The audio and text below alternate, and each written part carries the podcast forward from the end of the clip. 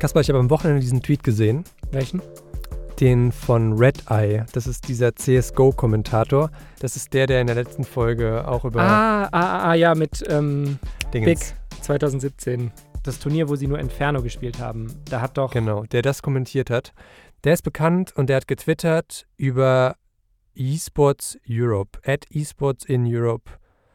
Das ist so eine Föderation. Ja, die wurde jetzt kürzlich am 21. Februar gegründet. Die Tweets dazu habe ich gesehen, also auch von deren neuen Account. Jedenfalls hat dieser Red Eye, und ich habe den Tweet nicht so ganz verstanden, getwittert, another terrible attempt, also über diese Föderation. People need to learn about the industry before they come marching in like this. Zero credibility. Er klingt pissed. Der klingt pisst und der kritisiert wohl so ein bisschen, dass die nicht aus der E-Sport-Szene sind. Checkst du denn, warum man so einen Verband kritisieren sollte öffentlich? Weil ich habe es nicht gecheckt. Naja, ich weiß, dass die E-Sport-Szene und die Gamer-Community generell sehr empfindlich darauf reagiert, wenn sie das Gefühl hat, es kommt jemand von außen, der keine Ahnung hat, was Computerspiele. Okay, ja. Mhm. Aber du weißt es nicht ganz genau. Weil ich, mich würde es interessieren, so einfach mal zu hören, Was hinter diesem twitter ja, und was steckt. die Gegenseite halt auch ist. Let's go. Und damit willkommen zur zwölften Folge Unmuted, dem Podcast, in dem wir über die Hintergründe aus der Welt des E-Sports berichten. Ich bin Caspar von Au. Und ich bin Janik Hannebohn. Wir sind ein Podcast von Funk, von ARD und von ZDF. Der Ausgangspunkt für die Folge heute ist also ein Tweet von dem CSGO-Kommentator Red Eye. Genau, den habe ich gesehen online und ich habe da mehrere Fragen zu. Und deshalb diskutieren wir heute mit dem frisch gebackenen Präsidenten von der European Esports Federation, warum es Leute in der Szene gibt, die diesen Verband am liebsten sofort wieder abschaffen wollen. Außerdem haben wir uns gefragt, was bringt es uns und viel wichtiger euch, dass es jetzt so einen europäischen E-Sports-Verband gibt? Und wir haben darüber diskutiert, wer hat eigentlich die Macht im europäischen E-Sports? activated. Unmuted heute mit Hans Jagno.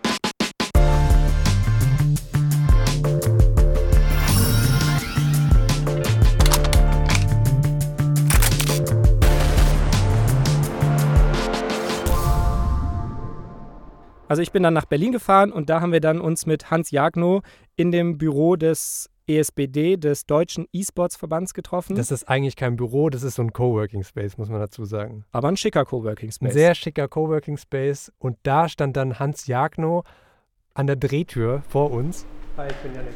Hallo, Hans. Hans. hallo. Hi. Wir sagen du oder sie? Bitte du. Der Vorwurf, der in diesem Twitter-Beef so ein bisschen mitschwingt, ist ja auch, dass man diesen Hans Jagno in der E-Sport-Szene überhaupt nicht kennt, weil der halt kein krasser League of Legends-Profi, FIFA-Profi oder was auch immer war. Und zwar habe ich mal rausgesucht, woher er eigentlich kommt. Und zwar ist Jagno studierter Jurist. Er hat vor ein bisschen mehr als zwei Jahren seinen Abschluss gemacht. Mhm.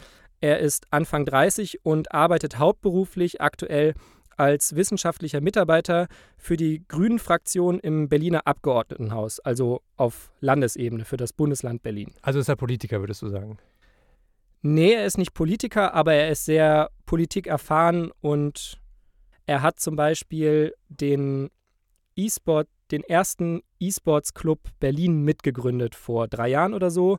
Und von da aus ist es dann weitergegangen, dass er den ESBD, den angesprochenen deutschen E-Sports-Verband, mitgegründet hat und ist auch seit Ende 2017, seit es diesen Verband gibt, deren erster Präsident und nun eben auch der erste Präsident der European E-Sports Federation. Also ich übersetze die sehr, sehr gut recherchierten Fakten von dir, Kaspar, Danke, danke. nochmal auf die Person. Hans Jagno ist jemand, der sich dafür einsetzt, dass die Strukturen des E-Sports in Deutschland gefestigt werden und jetzt halt auch in Europa anscheinend. Ja, kann man so Kann man so sagen? Ja, gut.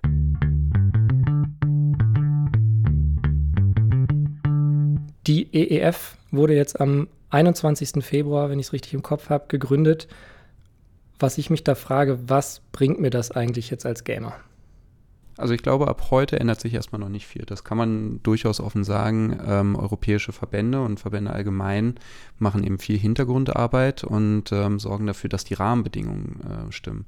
Aber gerade weil es ähm, eben schon so eingefahrene Strukturen gibt, ist es eben wichtig, das auch immer mal wieder zu analysieren und zu gucken, welche Projekte kann man eigentlich anstoßen, ähm, damit sich, damit sich unsere Community, unsere Szene auch verändert und ähm, äh, positiv verändert ähm, und am Ende die Rahmenbedingungen eben so sind, dass wir alle ähm, in einer noch cooleren E-Sports-Community spielen.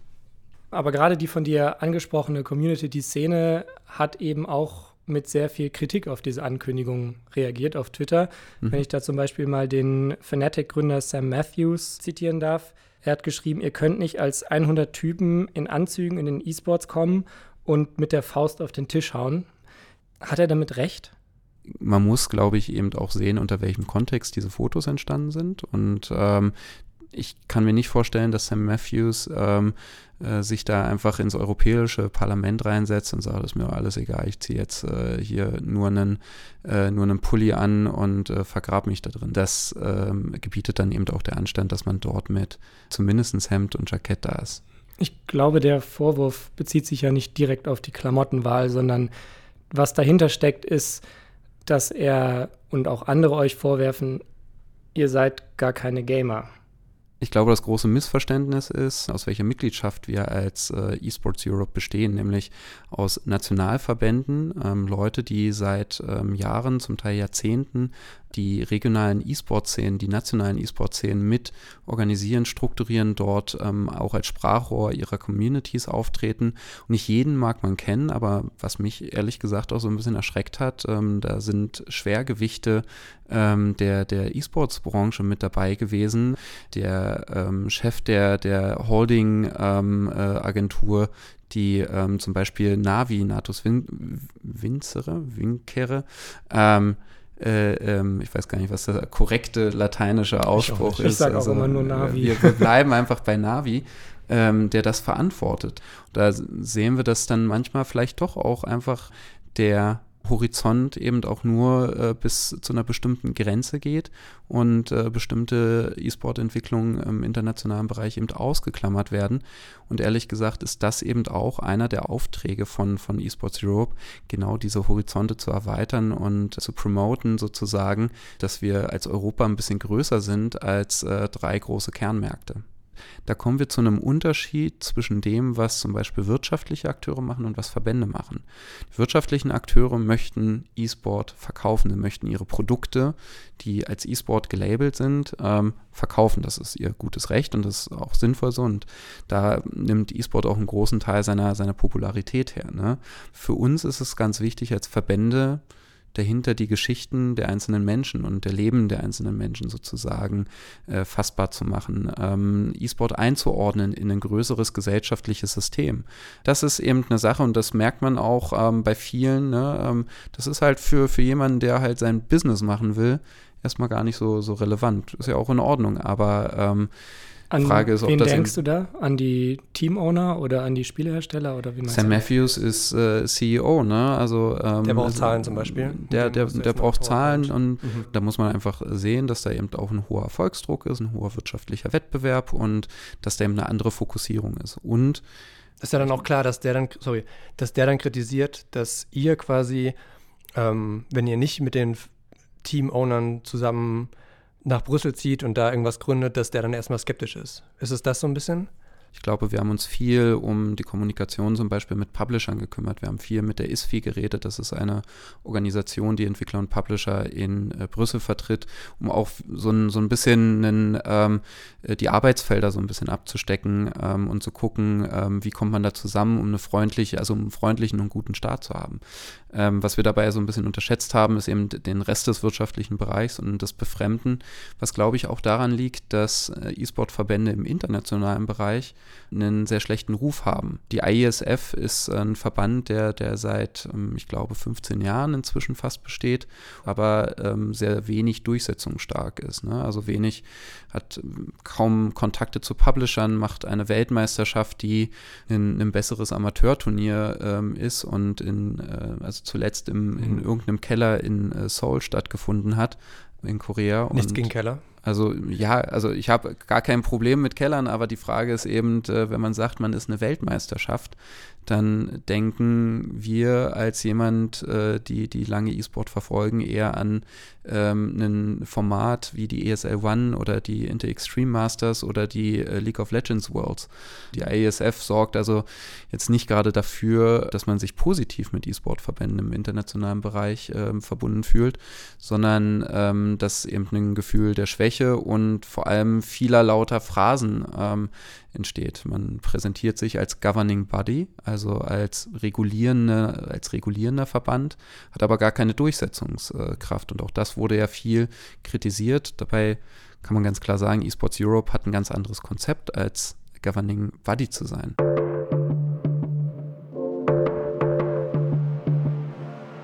Du hast eben gesagt, ihr habt mit der ISFI sehr viel gesprochen, mit den Publishern. Heißt das, wenn ich jetzt zum Beispiel, ich weiß nicht, ob du die Folge gehört hast, aber mit dem FIFA-Profi äh, Salzor gesprochen und der sagt, es gibt in FIFA zwei große Probleme. Erstens Server und zweitens der Pay-to-Win-Faktor. Kann ich mich in Zukunft an die IEF wenden und sagen, hey, könnt ihr mal bitte mit EA sprechen, damit die endlich diese Serverprobleme beheben? Also sicher können wir auch in, mit EA da in Kontakt treten. Ich weiß nicht, ob das, ob das so eine ganz einfache Sache ist. Wichtig ist, glaube ich, äh, zu sehen, die Frage ähm, nach, nach bestimmten Regeln und Strukturen und gegebenenfalls auch Aushandlungsergebnisse. Also wenn wir uns zum Beispiel ähm, anschauen, gerade tagesaktuell, die ähm, Sperren von, von, von Spielern Ne? Also für, auch gerade für die Profiszene ein sehr gewichtiger Faktor. Da haben wir heute äh, gesehen, dass EA einen Spieler aus dem FIFA-Bereich gesperrt hat. Freeze-Time. Jetzt muss ich doch eine Freeze-Time machen, äh, obwohl ich das eigentlich nicht machen wollte. Ich habe es nicht verstanden, ehrlich gesagt. Was ist das jetzt für ein FIFA-Spieler und was hat der angestellt? Also, da geht es um einen maltesischen FIFA-Spieler, der nennt sich Kurt411 und EA hat ihn schon mehrfach gesperrt oder ihm Strafen angedroht. Mhm. Zuletzt im November, da hat er on-stream seinen Gegner, übrigens ein Spieler vom Hamburger SV, beleidigt und das EA-Logo bespuckt. Was? Und dafür wurde er halt dann von allen FIFA 20 Wettbewerben ausgeschlossen. Jetzt sagt das Unternehmen, nachdem sie diese Sperre gegen ihn verhängt haben, hat er im Nachgang noch Mitarbeiter von ihnen beleidigt und bedroht. Okay, das, also ich grinse jetzt, aber es ist nicht so geil. Deswegen hat EA jetzt Kurt 411s Account gebannt und ihn damit für den Rest seines Lebens von allen EA-Spielen ausgeschlossen. Der findet es natürlich nicht so geil, wittert eine Verschwörungstheorie und vermutet, dass EA versucht, alle kritischen Spieler mundtot zu machen. Spuckende Spieler mundtot zu machen. Jetzt kann man erstmal überlegen, ist das gerechtfertigt oder nicht. Ähm, das wird sicherlich Teil der öffentlichen Diskussion sein, aber abseits davon äh, muss man auch einfach darauf hinweisen, man kann einfach, und das äh, ist einfach europäisches Wettbewerbsrecht, man kann nicht einfach jemanden für lebenslang und äh, auf immer sperren, wenn er ähm, in diesem Ökosystem äh, seinen Lebensunterhalt verdient. Das ist ein tiefer Eingriff in seine Grundrechte. Ja, also wir bewegen uns, glaube ich, äh, mit, mit äh, der EEF auf, einer, auf einem Level, wo wir viel über Strukturen sprechen können. Wir werden nicht dafür sorgen können, dass Serverstrukturen äh, morgen besser dastehen als, äh, als äh, gestern. Also wir wissen zum Beispiel von vielen Spielerinnen und Spielern, mittlerweile, die auf einem professionellen Level spielen wollen, dass die halt vom Land in die Großstadt ziehen müssen, weil da der Ping besser ist. So, und da gibt es dann halt Frankfurt und London und London ist durch den Brexit jetzt auch nicht mehr so Topwahl, sage ich mal. Das heißt, im Grunde gibt es ja auch politische Gründe, warum sowas verbessert werden sollte. Könnt ihr sowas äußern? Könnt ihr solche Argumente größer machen? Klar, also das ähm, wird auch Teil der Kernarbeit sein, zu schauen, ähm, wo sind eigentlich größere Diskussionen, die am Ende auch einen, vielleicht nicht einen direkten, aber einen indirekten Einfluss auf, äh, auf E-Sport haben. Natürlich muss man auch sagen, ähm, vieles, ne, also gerade Breitbandausbau, ähm, ist eben auch Teil der, ähm, der Eigenverantwortung der jeweiligen äh, Staaten aber dass äh, da zum Beispiel E-Sport auch in den Förderprogrammen mitgedacht wird, ist ganz, ganz wichtig. Und da können wir auch eine starke Stimme des E-Sports mit reingeben und sagen, das müsst ihr mitbedenken. Das ist eine Entwicklung, die in den nächsten fünf bis zehn Jahren noch erfolgreicher sein wird, als sie es jetzt ist und die ähm, dort entsprechend auch mitgedacht werden muss. Und äh, auf Seiten der Publisher, also wie könnt ihr da mehr Gewicht bekommen? Ich glaube, dass auf, ähm, dass, dass wir schon eine sehr, sehr gute Kommunikationsstruktur haben. Ich würde mir. Also ihr seid im ständigen Austausch mit genau. Riot, EA. Genau, also da sind wir gerade auf deutscher Ebene, ne, wir müssen, in Europa müssen wir uns weiter konstituieren. Wir sind, wie gesagt, äh, ne, ein paar Tage nach Gründung. Ähm, da steht jetzt vor allem der Name, jetzt kommt die Webseite, dann kommt äh, die Arbeitsstrukturen etc. Das ist ein Aufbauprozess. Aber auf deutscher Ebene sind wir da schon, schon in guten Austausch. Und, ähm, Aber es geht jetzt eher so um politische Sachen und nicht so viel um das Spiel muss sich verändern. Der Patch nein, nein, 7 war leider nicht so gut. Ich glaube, das ist auch gut in den, also das ist auch gut in den, in den Händen der, der Publisher und der Entwickler aufgehoben, weil die ja ein eigenes, ein intrinsisches Interesse daran haben, äh, ein gutes Spiel zu machen. Ne? Aber auch Geld zu verdienen. Natürlich auch Geld zu verdienen, aber das, also da, da dürfen wir uns, glaube ich, einfach keine, keine Vorstellung daraus machen. Ähm, für uns ist klar, was wir natürlich ähm, immer wieder auch als problematischen Faktor sehen, ist die Frage zum Beispiel nach Pay to Win. Ne? Also wie sieht es bei Strukturen aus, ähm, äh, bei denen ich dafür bezahlen kann, dass ich am Ende gewinne. Das ist nicht unsere, nicht unsere Vorstellung von, von Integrität. Und da würde der EEF auch eingreifen im Zweifelsfall. Da können wir, glaube ich, nicht eingreifen, aber können wir zumindest die, ähm, und das ähm, EEF-Ebene ist da, glaube ich, erstmal nicht der richtige Adressat gerade, sondern ähm, der ESPD hat sich da in seiner Mitgliederversammlung äh, positioniert, hat gesagt, ähm, da müssen wir, da müssen wir drüber reden und da müssen wir schauen, ähm, ähm, hat, äh, äh, kann das einen Platz haben oder, oder eben nicht. Wir haben das Gefühl, dass es eher, dass es eher kritisch zu beleuchten ist und dass es, ähm, ähm, dass es da gleiche Rahmenbedingungen für jeden, der in dem Spiel weiterkommen möchte, der in dem Spiel äh, erfolgreich sein möchte, weil sich darauf eben auch Karriere und ähm, äh, Opportunities, Chancen, ne, Lebensplanung. Lebensplanung darauf aufbaut. Das ist eben das, was ich sage. Wir haben Verantwortung für die Menschen, die, ähm, äh, die, die dort ihre ähm, die dort ihren, ihren Lebensinhalt auch zu einem Stück weit eben äh, mit E-Sport äh, äh gestalten ne? und äh, darin Hoffnungen, Träume, Wünsche sehen.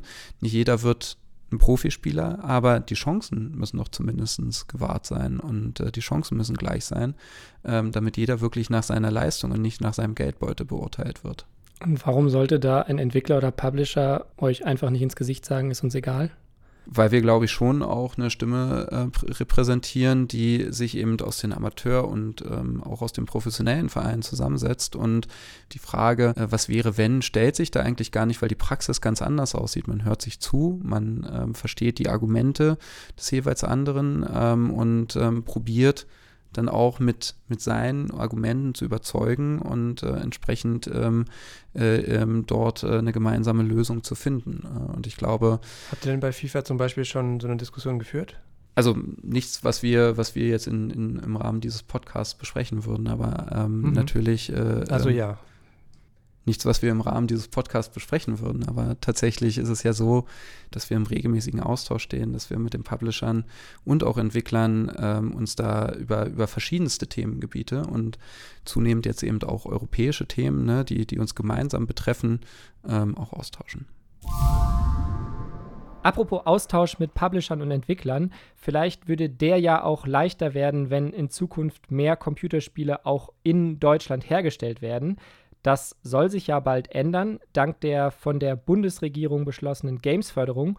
Und da möchte ich euch ein Video ans Herz legen. Games sind wirtschaftlich so wichtig geworden, dass man sie nicht länger ignorieren kann. Aber warum werden dann trotzdem immer noch so wenige Games in Deutschland produziert? Das Video kommt von den Funkkollegen von Represent.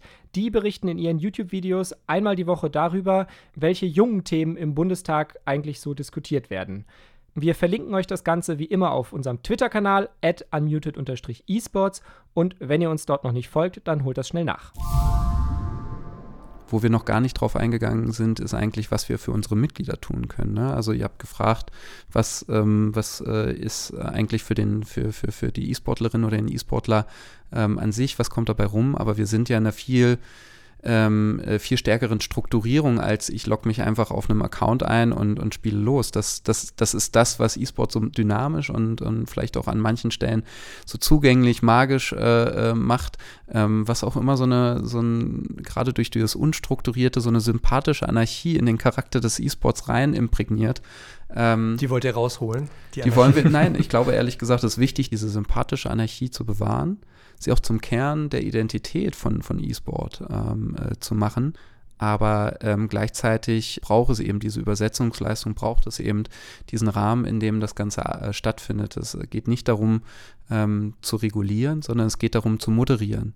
Das heißt, wir müssen diesen Sympathiefaktor behalten, indem wir da moderierend auch, auch tätig sind und äh, schauen, wer hat eigentlich welche Interessen, wer hat welche Ideen und äh, was können wir da rausziehen, wo wir uns gemeinsam darauf verständigen können. Sorry, seit letzter Woche wissen wir, oder haben wir zumindest mhm. auf Twitter gesehen, dass das ganz schön schwierig wird. Also wir haben ja gerade im E-Sports sehr, sehr viele Interessen. Also Publisher haben wir schon angesprochen, die Turnierveranstalter, die Spielerinnen und Spieler wollen eigentlich in Ruhe spielen, sage ich mal. So, die sind vielleicht noch so am wenigsten Interess interessiert daran, in diesem Raum, den der E-Sports bietet, so Macht zu bekommen. Aber selbst Kommentatoren äh, haben ja auch ein gewisses Interesse anscheinend, beim E-Sports mitzureden. Und ähm, da würde ich gerne fragen, so wie habt ihr das, also was ist da die Strategie, die der EEF oder die du als Präsident auch verfolgst? Also wie willst mhm. du alle an einen Tisch bekommen, wenn du schon bei der Gründung des eigentlichen Vereins äh, extrem Gegenwind bekommst? Also das Beispiel, auf das ich mich beziehe, ist äh, der CS-Kommentator Red Eye, der ähm, so ein bisschen gesagt hat, so das ist totaler Schwachsinn, was ihr macht, weil ihr habt die Publisher nicht mit im Boot. Also ich war mir schon zwei bis drei Monate vor der Gründung des Verbandes sicher, dass wir von Paul ähm, keinen kein positiven Kommentar bekommen werden. Das ähm, liegt auch so ein bisschen in seiner, in seiner persönlichen Marke. Ne? Also ähm, das äh, ähm, wir haben ja den schönen Begriff salty ähm, und ich glaube, dass das trifft, ähm, das trifft auf Paul auch zu, bei allem Respekt, den ich für seine Arbeit habe, aber sein, sein öffentliches, seine öffentliche Persona definiert sich eben auch darüber, ähm, äh, quasi erstmal erstmal dagegen zu schießen. Wir hätten uns aber äh, deutlich stärker auch um die Einbindung von den Influencerinnen und Influencern irgendwie äh, kümmern müssen und haben da sicherlich ähm, in der Vorbereitung, die ja auch komplett ehrenamtlich äh, passiert ist, die auch in starken Verhandlungen die ganze Zeit passiert ist, ähm, haben wir sicherlich eine falsche Priorität ähm, gesetzt, indem wir das eben nicht gemacht haben. Ja. Ist das auch der Grund, warum fast nur Männer am Tisch saßen, beziehungsweise auf diesem Foto, was ja auch viel kritisiert wurde, zu sehen sind? Ganz klar, das ist eine, eine Botschaft, die wir nicht senden wollen, ähm, die aber durch dieses Bild gesendet wird und ähm, das ist äh, eine Ich muss das ganz kurz kont kontextieren, weil vielleicht ja. nicht jeder das Bild kennt. Also auf dem Gründungsfoto oder eins, oder es gibt ja zwei, glaube ich, eins, wo es nur der Vorstand zu sehen ist und eins, wo, glaube ich, mhm. alle Mitgliederinnen und Mitglieder, in dem Fall sind es, glaube ich, nur Mitglieder, äh, zu sehen sind, ähm, wurde drunter kommentiert, berechtigterweise, wo sind eigentlich die Frauen? Ja. Und zu sehen sind, wie viel sind es? 32, 64 Männer? Ich glaube, es sind ähm, inklusive einiger Gäste ähm, in, äh, sind es 49 ähm, Männer und eine Frau. Genau. Ähm, das ist nicht repräsentativ. Also das ist, das muss man auch einfach ganz klar sagen. Ne? Also wir haben ein Problem nicht, mit nicht der. Nicht repräsentativ für was? Für die für, Gesellschaft? Für, für, auf jeden Fall. Das, das, das ganz klar. Ähm, äh, für den E-Sport auch. Also auch ähm, für, für ähm, die, die, die Szene, wie sie sich heute darstellt. Aber auch nicht repräsentativ für den Raum. Also ne, in, in den Gästen ähm, Im Gästebereich waren durchaus ähm, noch weitere Frauen anwesend aus verschiedenen, aus verschiedenen Teilen der Branche, aus verschiedenen äh, Institutionen. Ähm, Wofür es aber repräsentativ ist, ist die Führungsebene ähm, des E-Sports. Und das, da muss man sich, glaube ich, auch gerade machen und das auch nochmal offen ansprechen. Das lag aber auch daran, und das muss man ganz klar sagen, dass schon während der Verhandlungen ähm, äh, nicht genug Frauen beteiligt waren, weil das ist eben eine Perspektive, ähm, die ähm, unter Männern und wir sitzen ja auch hier zu dritt ähm, als, als, als, als, als männliche Vertreter ähm, auf, auf dieser Welt, die sehr oft äh, ähm, äh, einfach nicht mitgedacht werden. Und mein persönlicher Auftrag wäre es, genau dieses Mitdenken und gegebenenfalls auch die strukturelle Einbindung, so wie wir es auch im ESPD inzwischen vorgesehen haben und ähm, auch umsetzen äh, werden, ähm, äh, das auch auf äh, die europäische Ebene zu bringen noch eine letzte Frage dazu. Es geht ja gerade aber auch um Repräsentation und es geht ja auch gerade um diese Bilder, die ja. gesendet werden. Ähm, hilft dir denn die Twitter-Diskussion jetzt für nächstes Jahr zum Beispiel bei der Vorstandswahl? Satzungen können ja auch geändert werden. Ist es sowas, was du auf der Agenda hast, wo du sagst, so da setze ich mich für ein, dass der EEF ab nächstem Jahr paritätisch im Vorstand ist? Ähm, ich weiß nicht, ob wir paritätisch tatsächlich realistisch erreichen können, bin ich auch ganz ehrlich. Wie gesagt, wir arbeiten immer mit der Situation, die wir, die wir haben. Aber ja, ähm, das ist ganz klar ein, ein, Auftrag, den ich auch mitnehme, Diversity nicht nur in den Mitgliedsverbänden und in den nationalen Verbänden zu stärken, sondern auch ähm, tatsächlich die Struktur in eSports Europe entsprechend ähm, aufzustellen, zu schauen, wie sind die Komitees besetzt, wie kriegen wir dort äh, einfache Anknüpfungsmöglichkeiten, ähm, um das Ganze für, für nicht nur für Frauen äh, interessanter zu machen. Es ist natürlich auch, auch wenn wir aus unterschiedlichsten Regionen und Nationen kommen, ähm, so ist es doch eine sehr weiß geprägte Veranstaltung auch gewesen. Diversität liest sich eben auch ein bisschen äh, stärker als ähm, nur die Frage nach, nach Gender, ne? dass ähm, zum Beispiel Transpersonen, Non-Binary-Personen, ähm, schwarze ähm, Personen, schwarze Personen ähm, mit integriert werden. Alles das, was eben die Vielfalt in Europa auch ausmacht, was den Alltag in Europa und im E-Sport ausmacht, hat natürlich auch seinen Platz in der EEF und diesen, diesen Platz müssen wir aber auch ganz aktiv schaffen. Und ich finde, ein, ein Thema, das leider gerade untergeht, ich habe das aber heute auch nochmal ganz ähm, stark angesprochen, ist das Thema Antisemitismus. Wir haben Israel als nationalen Verband mit in der EEF aufgenommen. Und das hat auch gute Gründe, dass Israel eben als Teil von Europa hier eben auch mitwirken kann. Und uns ist an vielen Stellen sehr starker und sehr offener, erschreckend offener Antisemitismus entgegengeschlagen und ähm, Jüdinnen und Juden hier im Verband sich konfliktfrei und ähm, ohne, ohne Hass aus der, ähm, aus der Szene bewegen zu lassen, finde ich eine ganz, ganz wichtige Sache und dafür müssen wir uns auch stark machen und da müssen wir uns auch schützend vor ähm, die äh, Kollegen ähm, aus Israel stellen, ähm, um Antisemitismus hier gar keinen Platz zu geben.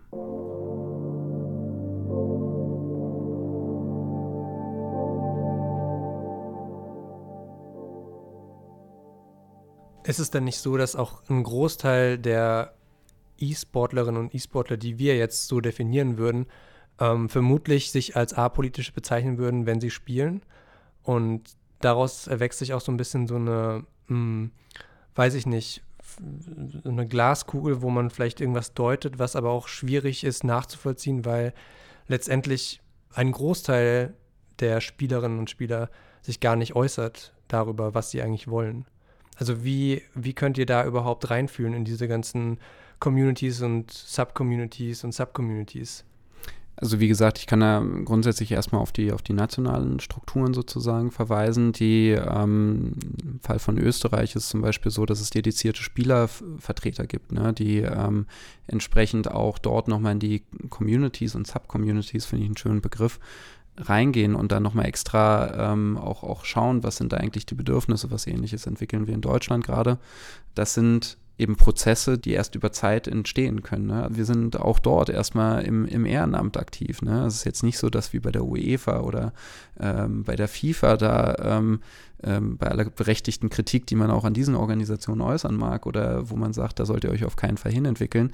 Was die eben haben, ist eine, eine sehr belastbare Struktur an Mitarbeiterinnen und Mitarbeitern, die ganz, ganz viele auch wirklich äh, gute Projekte auf den Weg bringen, die im, äh, im, im, großen politischen Diskurs äh, unbeachtet bleiben und die wirklich viele Ansatzpunkte bieten, wie man sich dort eben auch engagieren kann. Das heißt, dein, dein Präsidentengehalt ist 0 Euro? Das ist korrekt. Ja. Also Vielleicht gibt es sogar Minuszahlen, weil äh, natürlich hat man Auslagen etc. Ne? Also ähm, für uns geht es jetzt erstmal darum, das überhaupt auf, äh, aufzusetzen. Was wir uns natürlich wünschen, ist, dass wir relativ schnell auch ähm, eine finanzielle Basis entwickeln, die eine volle Stelle dort oder mehrere volle Stellen bieten kann, die aus Brüssel heraus eben auch die alltägliche Arbeit erledigen, das Papiere schreiben, das Daten sammeln, das, ähm, äh, ähm, das äh, Aufbereiten ähm, der Erkenntnisse und dann eben auch die Vorbereitung eben der strategischen Entscheidungen. Und wie wollt ihr Geld sammeln? Also Macht ihr dann einen Twitch-Stream oder? Wäre eigentlich gar keine schlechte Idee. Ich glaube nur, dass äh, bei allen Herausforderungen, die wir eh schon haben, Verbandsarbeit zu kommunizieren, das deutlich hinter allen Erwartungen äh, zurückbleiben würde. Ich glaube, jeder Charity-Stream kann deutlich besser kommunizieren, ähm, weil die Botschaft einfach einfacher und klarer ist. Ähm, äh, um, um was es geht und damit auch mehr Geld einsammeln. Aber nicht jeder Twitch-Stream bekommt einen Kommentar von Red Eye wiederum. Das äh, stimmt. Ich weiß nicht, ob wir ihn da auch vielleicht irgendwann einbinden können. Mal gucken. Ähm, aber was wir natürlich erstmal haben, sind Mitgliedschaftsgebühren. Wir können natürlich auch schauen, ob die Europäische Kommission uns an einigen Stellen eben eine entsprechende mhm. Förderung ermöglichen kann. Und dann äh, ganz klassisch natürlich auch das Frage Sponsoren. Jetzt hast du schon während dieses ganzen Interviews gesagt, mit wem du alles zu tun hast. Du redest mit Politikern, mit Publishern, du hast mit Verbänden zu tun Du hast teilweise auch mit Spielern schon Kontakt gehabt, wahrscheinlich jetzt aktuell nicht so viel, aber du fährst auf die IEM in Katowice, hast du gesagt. Das heißt, da wirst du auch wieder mit Spielern reden. Wer hat eigentlich die Macht im E-Sports? Ich glaube ehrlich gesagt, dass sich viele Leute E-Sport ähm, von, von, von den Verantwortungsstrukturen sehr einfach vorstellen. Sie einerseits einer bestimmten Gruppe, insbesondere in Publishern, aufgrund der ähm, IP-Rechte, also der, dem geistigen Eigentum, was an, dem, äh, an der, an der äh, Entwicklung von Spielen hängt, sozusagen, das sehr stark daran festmachen ähm, und gleichzeitig ähm, auch viel ähm, selbstreferenzielle Machtstrukturen sozusagen da sind. Also das heißt, sich selbst in den Mittelpunkt zu stellen und zu sagen, außer den Publishern sind wir das Wichtige. Ich glaube ehrlich gesagt, es ist alles nicht ganz so einfach. Es sind so viele Parteien daran beteiligt, so viele, so viele Menschen, die ähm, mit unterschiedlichsten Erfahrungen, mit ganz diversen Hintergründen äh, versuchen, das Ganze voranzubringen, ähm, in ihrem Sinne vielleicht, aber die versuchen, das Ganze voranzubringen dass, ähm, dass wir gar nicht von einer einzelnen Machtkonzentration sprechen können. Ich glaube, natürlich ähm, ist das Legalargument sozusagen ähm, der, des geistigen Eigentums ein sehr starkes, aber es steht eben gerade in Europa nicht ohne Kontext da. Wir haben Wettbewerbsbedingungen, die eingehalten werden müssen. Wenn ich, wenn ich einen Bereich habe, der, von dem ganz, ganz viele Menschen auch in ihrem Lebensunterhalt abhängig sind, dann kann ich nicht einfach tun und lassen, was ich will, sondern muss ich bestimmten Regeln folgen. Und diese Verantwortung muss ich sowohl auf gesetzlicher Ebene als auch auf moralischer Ebene ähm, mich stellen. Und ähm, darum ist es ganz wichtig, dass eben am Ende auch alle zusammenkommen, ähm, an einem Tisch sitzen, darüber sprechen, wo soll es hingehen und dieser Interessenausgleich stattfindet. Was könnt ihr als neue Organisation, als EEF tun, damit ihr von allen Stakeholdern, von der Community noch ernster genommen werdet? Ich glaube, wir müssen noch mehr darüber sprechen, was tun wir eigentlich, wie funktionieren unsere Strukturen und wir müssen noch mehr Einbindungsmöglichkeiten schaffen. Ne? Und da gehe ich jetzt mal zurück von der europäischen Ebene auf die, auf die deutsche Ebene.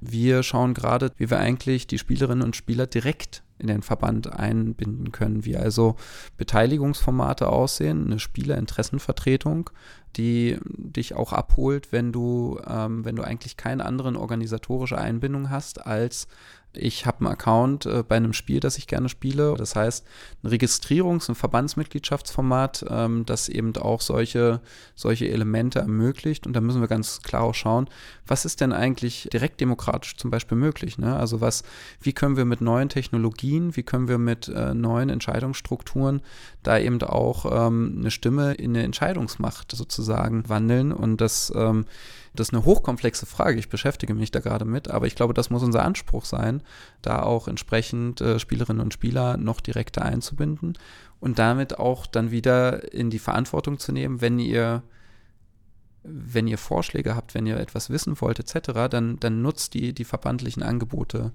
äh, die ihr habt. Das ist, glaube ich, ein ganz, ganz, ganz, ganz wichtiger Punkt. Bevor wir gleich verraten, worum es nächste Woche in Unmuted geht und ich ein dunkles Geheimnis aus meiner Vergangenheit preisgebe, Yannick, ich habe mich total geärgert. Welches Geheimnis? Geduld, Janik, Geduld. Ich wollte erst noch was mit dir klären. Und zwar habe ich mich total geärgert, dass ich Hans Jagno nicht danach gefragt habe, warum er das Ganze macht. Warum er so Bock hat, in seiner Freizeit Verbandsarbeit jetzt auch gleich für zwei Verbände zu leisten. Das ist ja, muss ja ein Riesenhaufen Arbeit sein. Hast du eine Idee, Hannebohn? Ich glaube tatsächlich, dass es der gleiche Grund sein muss, warum wir uns gestern Nacht noch eine Runde TFT gegeben haben. E-Sports macht einfach mega Bock.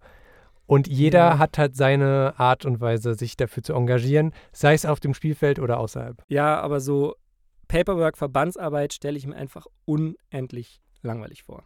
hätten wir ihn wohl fragen müssen, wenn euch das interessiert, schreibt uns das doch auf unserem Discord-Server und dann können wir diese Frage vielleicht mit Hans nochmal klären und reichen die nach. Glaubst du, der kommt zu uns im Discord? Hm, vielleicht. Vielleicht. Er hat ja auch einen Twitch-Stream, wie er uns verraten hat. Stimmt. Richtig, genau. Das war jedenfalls die zwölfte Folge Unmuted. Wir sind ein Podcast von Funk, von ARD und von ZDF. Und nächste Woche geht's schon weiter in Unmuted und dann sprechen wir endlich wieder über Counter-Strike. Und zwar geht's ums Cheaten. Und Yannick, hast du schon mal einen Cheat in CS ausprobiert? Ähm, Sei ehrlich. Ich bedanke mich für die Frage und würde gerne auf eine Also andere ja. Frage antworten. Also ich, ich bin da ehrlich und offen. Ich habe als, weiß ich nicht, 15-, 16-Jähriger auf einer LAN-Party haben wir alle mal aus Spaß halt irgendwie uns so einen Spinning Wall Hack runtergeladen und ausprobiert, aber online im Multiplayer habe ich nie gecheatet, sondern wenn dann Offline im Multiplayer. offline im Multiplayer, wo dann aber, wie gesagt, alle diesen Cheat anhaben und es war halt irgendwie mal für 10 Minuten lustig und dann haben wir wieder normal gespielt. Gut, also der Podcast mit einem Cheater und einem ehrlichen Spieler kommt auf jeden Fall zurück nächste Woche und bis dahin eine gute Wie immer Zeit. montags. Bis dann. Ciao, ciao.